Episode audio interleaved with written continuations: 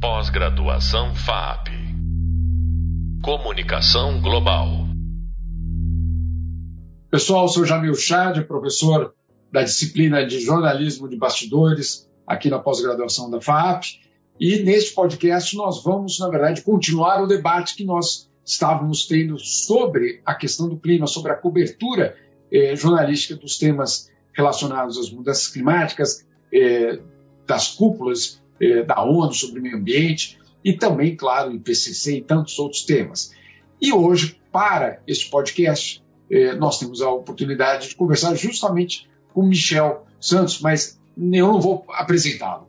É, quem vai, é, na verdade, eu vou pedir para o próprio Michel se apresentar. Michel, a palavra está contigo, por favor, se apresente, teu trabalho e, claro, é, atualmente, é, qual a tua função na WWF mais especificamente.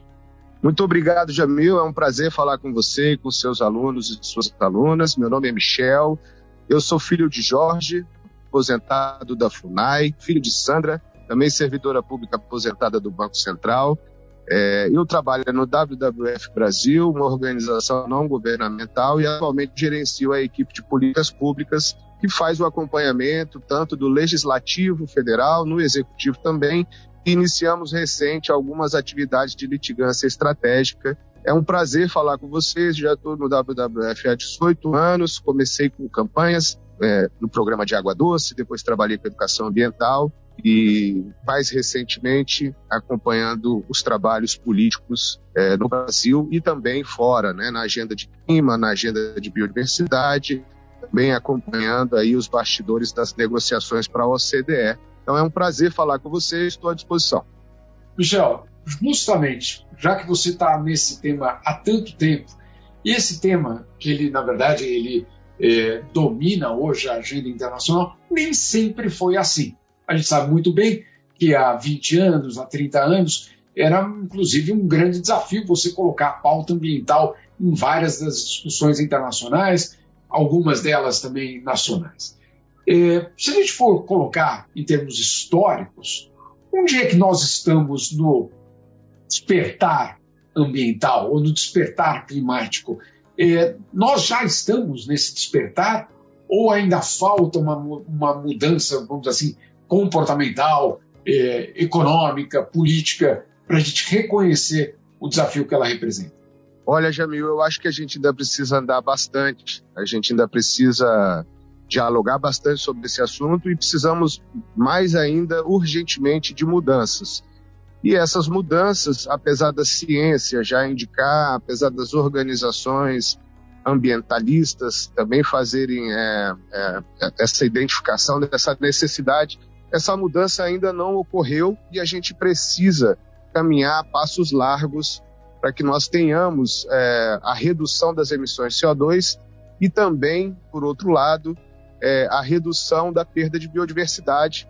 E aí a gente junta as duas convenções clima e biodiversidade, especialmente no Brasil, no combate ao desmatamento. Ou seja, se você efetivamente consegue é, combater o desmatamento, você entrega bons resultados para as duas convenções. Mas o fato é que as pessoas é, vêm tomando consciência com o passar do tempo, é, mas essa consciência nem sempre é traduzida em prática, especialmente quando falamos de é, trabalho é, legislativo, do aspecto legal e também né, o acompanhamento e as políticas públicas que são necessárias para que a gente reverta esse quadro, seja de perda de biodiversidade, seja o quadro do aquecimento global. Nós precisamos de um, né, de um acordo global para que tenhamos, é, no máximo, um grau e meio, que é o que é, se espera né, do ponto de vista de clima. Então, é, as pessoas têm tomado consciência, têm tomado né, conhecimento dos problemas, têm sentido os problemas, no dia a dia na pele, mas ainda falta bastante, especialmente no campo político, para que as ações aconteçam e né, revertam esse quadro que nós temos acompanhado bastante preocupante. Michel, justamente nessa questão da conscientização, até vou contar uma historinha aqui. É, você sabe que moleque, criança, menino no caso, adora Egito, né? Pirâmide, sarcófago, todos esses, esses temas. E meu filho não era diferente, ele adorava é, o tema de Egito Antigo, etc. E um dia, aqui na Suíça, ele vem para casa bravo, bravo, mas bravo mesmo. E eu falo, o que foi, cara? E ele falou, ah, o professor é, anunciou que o, o, tempo que a gente vai estudar Egito foi reduzido. Falei, puxa, foi reduzido? E vai, ele vai, vocês vão estudar o que então no lugar? Ele falou, Amazônia. Falei, puxa, que, que espetacular! Né? É, é, afinal de contas, estamos falando não apenas do, do, nosso país, mas também de uma questão ambiental, etc. Eu fui ao professor no dia seguinte, curioso, é, para saber, olha, professor, isso foi uma ideia do senhor, foi uma mudança do senhor, ou tem algo por trás disso? Ele falou, não, é uma nova orientação de reduzir, não acabar, mas reduzir um pouco aquele plano que a gente tinha de falar sobre a antiguidade é, por anos e anos e colocar um pouco, ou mais, no caso, a questão ecológica, a questão ambiental e dos biomas no mundo inteiro. Agora, Michel, é, essas crianças, elas têm 8, 9, 10 anos. Eles só vão ser atores políticos daqui uma década. A gente tem uma década para esperar? Jamil, nós não temos uma década para esperar, nós precisamos de ações urgentes e o papel dos jovens nessa discussão é fundamental. Eu estou aqui em Montreal agora, acompanhando a Convenção de Biodiversidade, onde a gente está discutindo também decisões importantes políticas e a participação dos jovens é, é fundamental, né? Porque a gente precisa cuidar do planeta hoje para que tenhamos natureza em abundância para todos no futuro. Então a gente não pode fazer isso com as novas gerações, a gente precisa reverter esse quadro e nós não temos mais 10 anos para esperar. Isso é urgente e necessário que as mudanças aconteçam de imediato. Então eu acho muito interessante esse processo educacional de conscientização, mas isso também leva algum tempo, né? E nós já estamos há algum tempo. Então nós precisamos romper um pouco e acelerar esse processo para que tenhamos aí respostas mais efetivas no curto prazo para redução das emissões de CO2 e para é, redução de perda de biodiversidade, porque se isso não acontecer, faltará comida boa e de qualidade, saudável, faltará água, faltará sombra e água fresca, vamos dizer assim, é tudo isso que nós todos queremos. Então, o Brasil é um jogador, é um player fundamental nesse processo precisa liderar as duas agendas, e o que nós vimos nos últimos quatro anos foi justamente um, um caminhar ao contrário, nós andamos para trás. Né? Então, é importante que as novas gerações né, tenham consciência disso, se posicionem e cobrem efetivamente uma posição dos seus governantes, seja seja no nível mais simples, no dia a dia do, do seu prédio, do seu condomínio, do seu do seu na onde você mora, né? Porque a participação política se dá desde esse início. Então, nas discussões de condomínio é necessário se tratar sobre captação de água de chuva, uso de energias renováveis, separação do resíduo. São atitudes aparentemente simples, mas que indicam desde o início da nossa vida, da nossa vida política, na nossa comunidade, que a participação das pessoas é fundamental nesse processo. Então eu admiro muito e acho interessantíssimo estudar o Egito, mas também a Amazônia e toda a nossa biodiversidade riquíssima que nós temos. É isso aí, é isso aí. Agora, como você colocou, é, Michel, você participou de várias é, cúpulas ambientais, conferências é, biodiversidade e tantas outras. É, a ciência e o IPCC já mostrou isso em vários relatórios não há nenhuma dúvida. Por quê? Por quê? E aí é uma pergunta, eu, eu não estou dizendo, eu não estou aqui, não é uma acusação de ignorância, etc. Por que o negacionismo faz parte desse debate? Por que, que ele quer fazer parte desse debate, quando na verdade a gente sabe que todos sofreremos? Qual é a explicação para o negacionismo existir nesse, nesse contexto, Michel? Olha, Jamil, é mais fácil, né? É mais fácil você reclamar, é mais fácil você negar do que você assumir a responsabilidade da mudança. E todos nós temos responsabilidade com essa mudança. Então, o negacionismo existe, ele vem numa crescente nos últimos anos, mas a gente precisa continuar fazendo a defesa, a gente precisa continuar, enfim, levantando a voz da ciência, porque, não, como você disse, não há dúvida. O que há é falta de interesse político de mudar o jogo de mudar a forma de gerar energia, de mudar a forma como nós nos relacionamos com a natureza, a forma de produção dos alimentos, a forma né, da produção dos nossos uh, bens de consumo, precisam levar em consideração, é urgente que isso aconteça, levar em consideração os aspectos socioambientais. Né? Então, é, é, é, muito mais fácil você destruir do que você construir alinhamentos e consensos. Então, o negacionismo vem para isso para empurrar com a barriga um problema que já está posto e que nós precisamos resolver de imediato. Então, falta sim vontade política e disposição para você mudar, por exemplo, a matriz energética do planeta. A gente não pode mais hoje ficar dependente de é, combustíveis fósseis, né? Um, especialmente o Brasil, com a quantidade de, é, de natureza, de vento, de sol, de água que nós temos, biomassa, nós não podemos ficar refém mais do petróleo, do óleo e gás. Essa mudança, ela tem que acontecer e numa maneira muito mais veloz do que nós estamos vendo hoje. Então, o lobby e o trabalho das empresas tem sido muito forte para empurrar o problema com a barriga né, e questionar os dados, mas quando a gente sabe que é, isso só vai nos levar à destruição e a mais problemas, e especialmente aqueles que não têm acesso, né, não têm recurso, é, esses sim sofrerão, sofrerão mais com as mudanças climáticas né, e com a perda de biodiversidade. Então, a decisão política precisa ocorrer de imediato e nós precisamos, com muita força e com muita veemência, cobrar né, os nossos tomadores de decisão, seja ele no nível, como eu disse, do seu condomínio, do seu apartamento, né, na sua reunião de condomínio, essas, esses elementos eles começam desde cedo. Minha mãe dizia que é de é de pequeno que se torce o pepino. Então, nós precisamos continuar nesse processo de conscientização educação de todas as gerações e cobrar atitudes mais urgentes e energéticas é, em relação à tomada de decisão política no que tange aí é, os aspectos climáticos e de biodiversidade.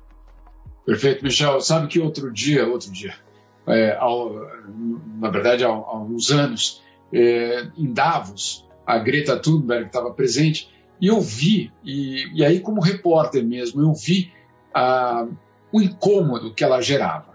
Ela gerava um incômodo muito grande entre banqueiros, eh, CEOs de multinacionais, senhores de né, eh, multimilionários, eh, e, e, muito incomodados. No Brasil foi traduzido, um certo presidente traduziu esse incômodo por pirraia, né, foi o jeito que ele encontrou. É, lá, é, mandaram ela estudar, é, faziam, colocavam, vamos dizer assim, outras características nessa, nessa, nesse incômodo. Agora, o que ficava muito claro é que esse incômodo não ia desaparecer, porque hoje era representado, naquele momento era representado pelaquela garota sueca, mas ele de fato era um incômodo permanente. Aí eu te pergunto, por que esse incômodo ele obviamente envolve a transformação, como você colocou, da própria forma de produção, mas do outro lado também do consumo. Como transformar também o outro lado, o lado do consumo? Como a gente levar a sociedade a pelo menos pensar sobre o seu consumo? Eu tenho visto aqui, Michel, e só para concluir essa pergunta para você, algo muito, algo muito curioso.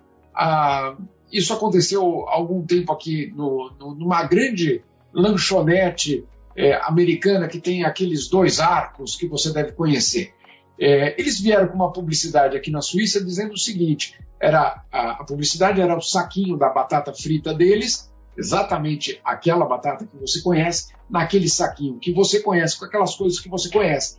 E aí a publicidade era o seguinte, Michel: essas batatas são locais.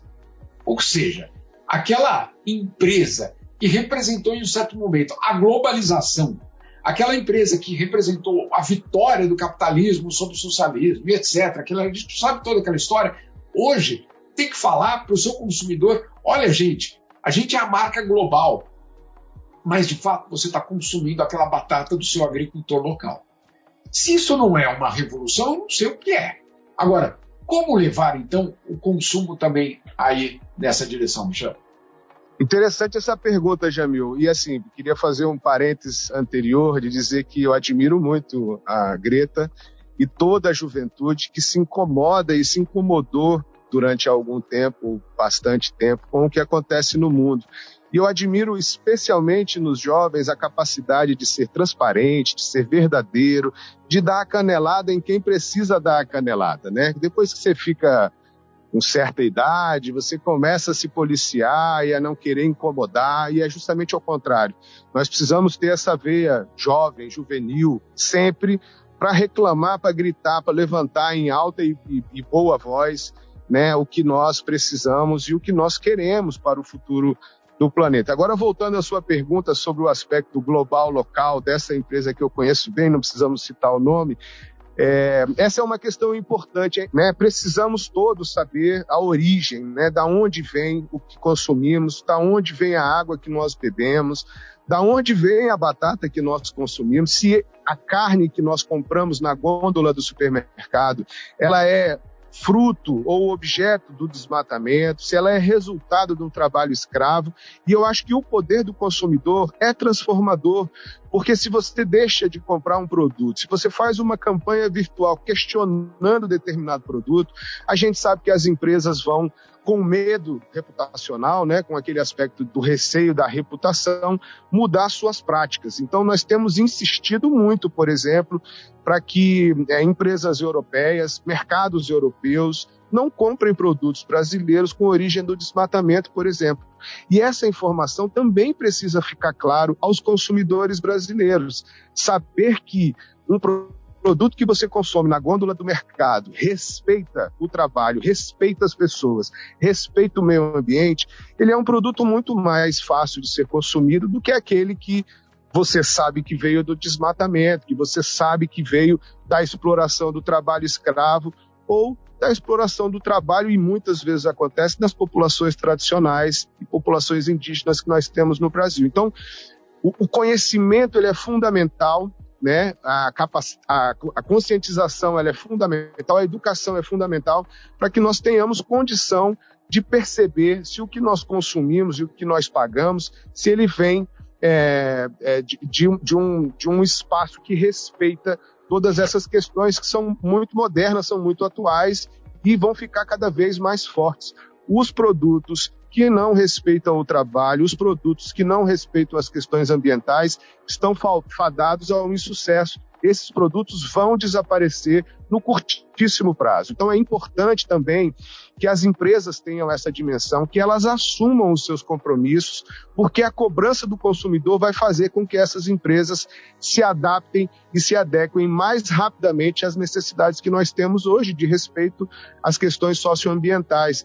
Então é fundamental que nós continuemos o trabalho é, elucidando, é, que é a pegada ecológica, né? Nós desde o dia que nascemos até o último dia da nossa vida, vamos deixar um rastro no planeta. E esse rastro precisa ser minimizado, precisa ser reduzido para que a gente tenha condição da própria natureza é, gerar os serviços ecossistemas, ecossistêmicos que ela gera para nós. O que é isso? É água de qualidade, alimento saudável, entendeu? Respeito aos direitos das populações tradicionais, entendeu? Combate ao desmatamento. Na medida em que os produtos que nós vemos no dia a dia respeitarem isso, esses serão sim os produtos e essas serão as empresas vencedoras no curto prazo.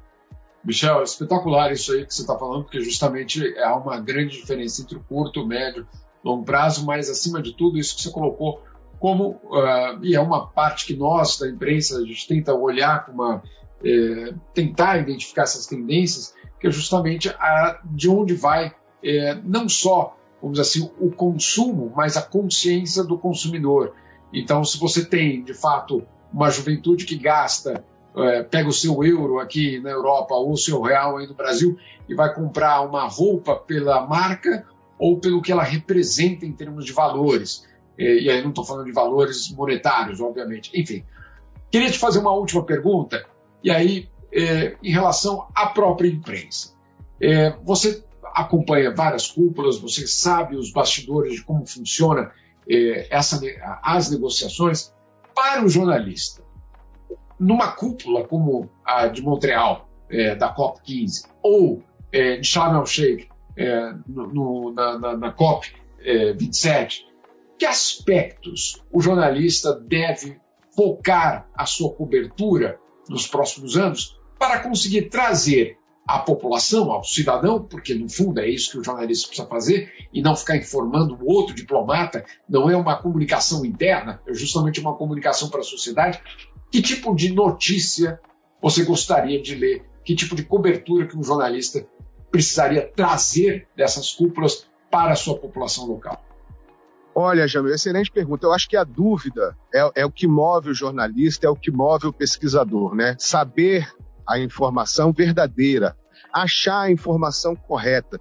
Porque muitas vezes o que eu percebo nessas, é, nesses processos negociais é que nem sempre a informação que está na mesa é uma informação verdadeira é uma informação certa. Às vezes é uma informação para desviar a atenção do, do, real foco. Então, o trabalho do jornalista e da jornalista é fundamental na apuração, na verificação, né, na checagem da informação. É importante é, o jornalista ter fontes confiáveis né, e fontes acessíveis. Né? Então, a dúvida é o que move o jornalismo, é o que move a notícia. Né? Então, você precisa ter essa clareza de quem é seu público e para quem você está destinando a sua informação. Aquele consumidor da informação lá na frente precisa receber é, é, essa notícia, essa informação de uma maneira simples. E às vezes o que a gente discute nessas cúpulas internacionais são de uma complexidade sem tamanho. Então, essa tradução da ciência, do que diz a ciência, do que diz, é, vamos dizer, esse conjunto de informação complexa, essa tradução para a sociedade, ela é fundamental, porque as pessoas precisam receber essa informação de uma maneira simples. Porque se você dificulta muito a informação, se você torna ela muito complexa, as pessoas deixam de consumir essa informação. Então, acho que o jornalista desempenha um papel fundamental, mas ele precisa estar atento às suas fontes, ele precisa estar atento à informação, e ele precisa estar atento que está nos bastidores, por, por detrás da cena, porque nem sempre o que está posto na mesa, à luz ou nas suas vistas é o que realmente é. Então é importante sempre ter a dúvida, sempre checar mais de uma vez, consultar mais de uma fonte, buscar sempre a ciência, né? É, buscar um embasamento, né? E buscar as evidências. As evidências são fundamentais para a gente achar o caminho da informação correta. Então eu admiro muito, parabenizo muito. Eu sou formado em comunicação, mas por um desvio padrão fui acabar na publicidade. E hoje voltei para a faculdade, estou fazendo direito, justamente para enriquecer esse conhecimento negocial. E o trabalho do jornalista é fundamental nisso, seja para traduzir a informação para que as pessoas consumam e entendam do que é discutido, seja para trazer a verdade. E aí é onde eu acho o jornalismo fundamental né? Seja duro, né? Seja verdadeiro, não se venda, né? Traga a notícia como a notícia é. Doa a quem doer. Seja o governo, seja a empresa que às vezes patrocina o seu jornal, mas essas, esses setores, seja o produtivo, seja o setor governamental, precisa lidar com a verdade, precisa é, mudar a forma é, é, e o respeito né, a informação verdadeira. Nós tivemos nos últimos quatro anos, precisamos citar muito, mas um desprestígio à ciência, um desprestígio ao jornalismo, uma perseguição aos profissionais é, fundamentais é, numa democracia, né? Então a informação ela é central para que as pessoas tenham conhecimento, consciência do que verdadeiramente acontece no dia a dia, seja político, seja negocial, em cúpulas internacionais como essa que nós temos acompanhado nos últimos anos. Aliás, parabéns aos jornalistas que fazem um trabalho é, de qualidade, verdadeiro, né, com busca, é, tentando trazer informação, informar, porque informar é dar forma a algo, né? Informar é dar forma.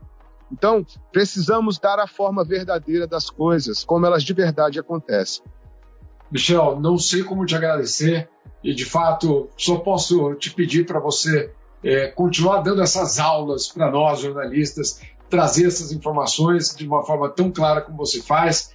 É, isso tudo, pessoal, só para vocês entenderem, ele está no meio da COP15, é, lá em Montreal, é, com duas meias em cada pé, não é uma meia em cada pé, não, são duas em cada pé, porque está muito frio mesmo, mas dando essa, esse gesto de generosidade absurda com a gente aqui. Te agradeço muito mais uma vez, Michel. E ó, para a próxima aula já está convocado. Ô, meu amigo, eu que agradeço. Eu espero um dia estar aí com vocês presencialmente, quem sabe, para a gente fazer uma aula. E aqui, o clima fora da convenção está gelado, mas as discussões já esquentam e já estão já numa temperatura bastante elevada, e é isso mesmo que nós precisamos. E você pode contar comigo sempre. Agora, não são só duas meias, são duas meias, duas calças, quatro blusas, enfim, gorro, cachecol, luva. Tá frio, fora tá muito frio, menos 10 e arrisca nevar por aqui. E infelizmente eu não trouxe minha bota à prova d'água. Vou ter que acabar fazendo um consumo aqui específico para não congelar os pés. Bom, vou procurar uma bota com, né, com um material que respeita né, as questões socioambientais e eu espero encontrar. Fiquem, fiquem aí bem, torçam por nós aqui, esperamos um acordo ambicioso, esperamos um novo fundo para a biodiversidade, assim como nós temos em clima, e esperamos também, Jamil, e aí preciso fazer essa observação, não é uma crítica, mas a, aos jornalistas, nós precisamos dar mais espaço para a agenda de biodiversidade.